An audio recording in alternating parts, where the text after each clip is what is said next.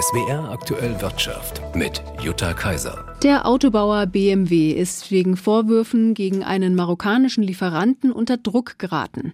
BMW hat den Konzern Managem nach eigenen Angaben aufgefordert, sich dazu zu äußern, ob beim Abbau von Kobalt für Elektroautobatterien tatsächlich große Mengen giftiges Arsen in der Umwelt landen. Und was an Vorwürfen dran ist, dass Arbeiter in der Mine nicht über die Gefahr für ihre eigene Gesundheit informiert worden sind. All das legen Recherchen von NDR, WDR und Süddeutscher Zeitung Zeitung nahe. Und falls das so ist, muss BMW nach dem Lieferkettengesetz handeln. Benedikt Strunz hat zu dem Thema mit recherchiert und mit ihm will ich jetzt sprechen. Hallo, Herr Strunz. Hallo.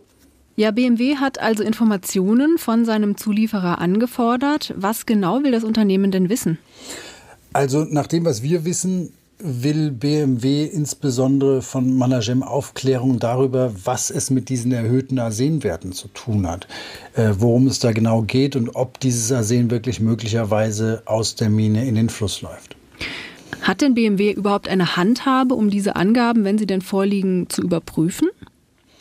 Ja, das ist äh, eine total gute und berechtigte Frage, denn offenbar hat diese Überprüfung äh, des Konzerns Managem in der Vergangenheit ja nicht so gut funktioniert und jetzt äh, verlässt sich BMW wieder da auf Aussagen von diesem Konzern. Wir haben mit Chemikern gesprochen, die unsere Wasserproben hier in Deutschland ausgewertet haben und die waren da ganz klar. Die haben gesagt, wir brauchen jetzt und zwar möglichst schnell eine umfassende, unabhängige Studie über dieses ganze Flusstal und zwar nicht irgendwie, man geht mal hin und nimmt eine Probe, sondern wirklich ganz, ganz fundiert fundiert ähm, und äh, vielschichtig. Denn eine Sache ist ja ganz schlimm in dieser Recherche, für mich zumindest.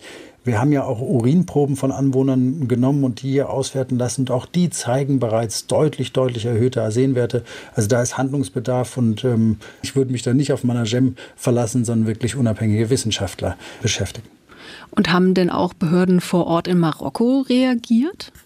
Ähm, darüber weiß ich bislang nichts. Das Ganze hat ja so ein bisschen eine schwierige Komponente insofern, als Managem, der Konzern der Königsfamilie gehört und die Königsfamilie ähm, besitzt äh, in Marokko nochmal eine ganz spezielle Stellung in der Bevölkerung. Man will sich ja ungern mit äh, dieser Familie anlegen.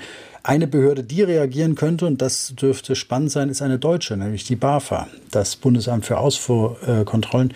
Diese Behörde ist für die Überprüfung des Lieferkettengesetzes zuständig und ähm, da äh, wird es spannend sein zu sehen, ob das BAFA da eben auch möglicherweise eine ganze Menge Fragen an BMW hat, nämlich in die Richtung, ob sie möglicherweise gegen das Lieferkettengesetz verstoßen haben, weil sie Managem nicht ausreichend haben kontrollieren können oder das nicht richtig sichergestellt haben.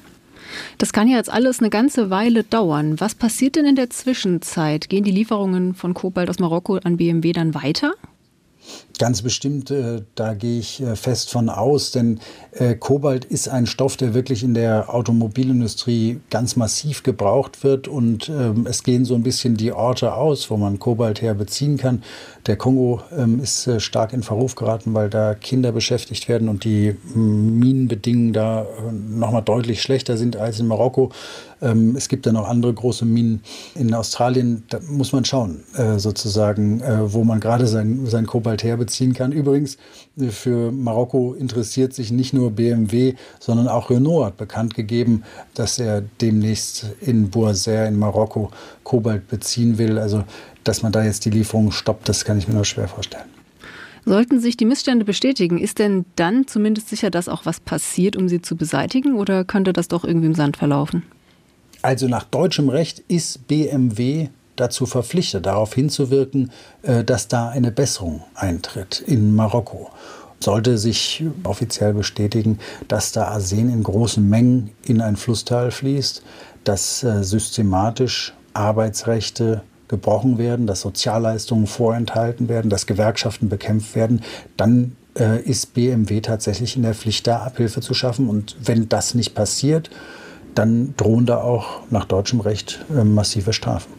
Herr Strunz, vielen Dank für das Gespräch. Sehr gerne. Der deutsche Handel rechnet für dieses Jahr mit einem vergleichsweise schwachen Weihnachtsgeschäft. Der Verband HDE geht für die Monate November und Dezember davon aus, dass die Umsätze um eineinhalb Prozent hochgehen verglichen mit dem Vorjahr. Allerdings liegt das Plus nur an gestiegenen Preisen. Rechnet man den Effekt raus, bleibt theoretisch ein Minus von fünfeinhalb Prozent. Und auch dem Onlinehandel geht es der Vorhersage zufolge kaum besser. Johannes Frevel berichtet. Handelsverbandspräsident Alexander von Prehn resümiert. So haben wir leider für das Weihnachtsgeschäftsjahr 23 mit deutlich gedämpften Erwartungen zu kämpfen. Vor allem Innenstadthändler, denn knapp zwei Drittel sind dort mit ihren Umsätzen unzufrieden oder sehr unzufrieden. Je mehr wir in die Innenstadtlagen, in die Hauptgeschäftslagen geht, desto unzufriedener wird man mit dieser Situation. Das wirtschaftliche Umfeld erscheint auch diesmal vor Weihnachten nicht rosig. Realeinkommen und Kaufkraft sinken durch die Inflation. Die Konsumlaune ist mit der Rezession der deutschen Wirtschaft auf Talfahrt, die Sparneigung steigt. Dazu dürften anstehende Warnstreikwellen im Tarifstreit des Einzelhandels das Vorweihnachtsgeschäft in den nächsten Wochen eintrüben. Verbraucher konzentrieren sich stärker als zuvor auf Online-Schnäppchengelegenheiten wie Black Friday oder Cyber Monday. Die Ausgaben für Weihnachtsgeschenke stagnieren bestenfalls oder sinken. Nur nominal, also nicht kaufkraftbereinigt, sei mit ähnlichen Ausgaben wie im Vorjahr zu rechnen, erwartet Handelsverbandshauptgeschäftsführer Stefan Gent. Im Durchschnitt geben die Deutschen 295 Euro für Weihnachtsgeschenke aus. Das ist natürlich auch immer eine Frage der verfügbaren Einkommen. Wenn man die höheren Einkommensbereiche sich anschaut, dann sind es auch zwischen 500 und 600 Euro, die ausgegeben werden. Aber im Schnitt sind es 300 Euro und damit liegen wir im Grunde genommen auch im Reich der Vorjahre. Der Bundesverband Paket und Expresslogistik erwartet etwa 10 Millionen weniger Pakete als im Weihnachtsgeschäft des Vorjahres. Die zarten Ansätze einer Erholung vom Sommer seien inzwischen Makulatur, heißt es im Konsumbarometer des Handelsverbands Deutschland HDE für November. Vom privaten Konsum seien in diesem Jahr keine Wachstumsimpulse mehr zu erwarten. Johannes Frevel, Berlin. Die VW-Dachgesellschaft Porsche SE hat in den ersten neun Monaten des Jahres weniger Gewinn als im Vorjahreszeitraum gemacht. Von Januar bis September verbuchte sie unterm Strich 3,8 Milliarden Euro. Das schlechtere Ergebnis ist vor allem darauf zurückzuführen, dass die Porsche SE die Mehrheit der Aktien an der Volkswagen AG hält und diese Beteiligung heute weniger wert ist als ein Jahr zuvor. Wegen hoher Rohstoffpreise hatte VW schon Ende Oktober gewarnt, dass der Gewinn für das laufende Jahr niedriger ausfallen dürfte als ursprünglich gedacht. Die Dachgesellschaft Porsche SE selbst hält jedoch an ihren Gewinnzielen fest. Sie erwartet für 2023 einen Überschuss von 4,5 bis 6,5 Milliarden Euro. Allerdings dürfte der Gewinn am Ende eher in der unteren Hälfte dieser Spanne liegen, so das Unternehmen. Tamara Land, SWR Wirtschaftsredaktion. Mehr Geld, mehr Wertschätzung, kürzere Arbeitszeiten. Das wünschen sich Menschen in vielen Berufen, aber die Gewerkschaft Nahrung Genuss Gaststätten, kurz NGG, macht diese Schlagworte zu Themen ihres Gewerkschaftstags von heute bis Mittwoch. Die Gewerkschafter wollen diskutieren, wie die Arbeitsbedingungen unter anderem in Restaurants oder Hotels verbessert werden könnten. Im Lebensmittelhandwerk brechen oft mehr als 40 Prozent der Jugendlichen ihre Ausbildung ab, in den Gastroküchen sogar jeder und jede zweite. Die Gewerkschaft Gewerkschaft dringt unter anderem auf mehr Geld für die Beschäftigten. Die NGG hat nach eigenen Angaben rund 200.000 Mitglieder. Und an der Frankfurter Börse ist der deutsche Aktienindex mit 15.345 Punkten aus dem Handel gegangen, um 0,7 Prozent im Plus. Zu den größten Gewinnern heute gehört Siemens Energy. Die Aktie verteuert sich zeitweise um bis zu sieben Prozent.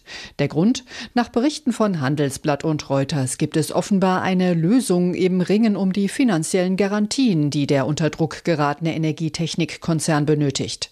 Zwölf Milliarden Euro sollen von Banken kommen, aber siebeneinhalb Milliarden Euro des Bankengeldes soll die Bundesregierung absichern, also bei Verlust dafür gerade stehen.